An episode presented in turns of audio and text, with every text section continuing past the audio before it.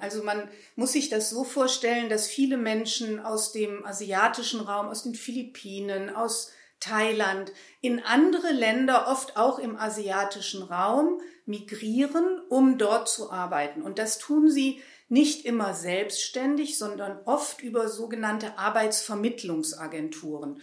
Und diese Agenturen erheben oft hohe Gebühren, äh, halten dann die Pässe ein und äh, das behindert zum einen die Bewegungsfreiheit. Man ist dann, wenn man einmal den Pass abgegeben hat und im Ausland ist, dort wo man arbeiten will, dann dieser Agentur quasi ausgeliefert. Und diese Agentur erhebt eben so hohe Gebühren, dass man nicht nur vorab eine hohe Summe zahlen muss, für die sich schon viele verschulden, sondern man muss dann oft auch die ersten Monatslöhne abgeben.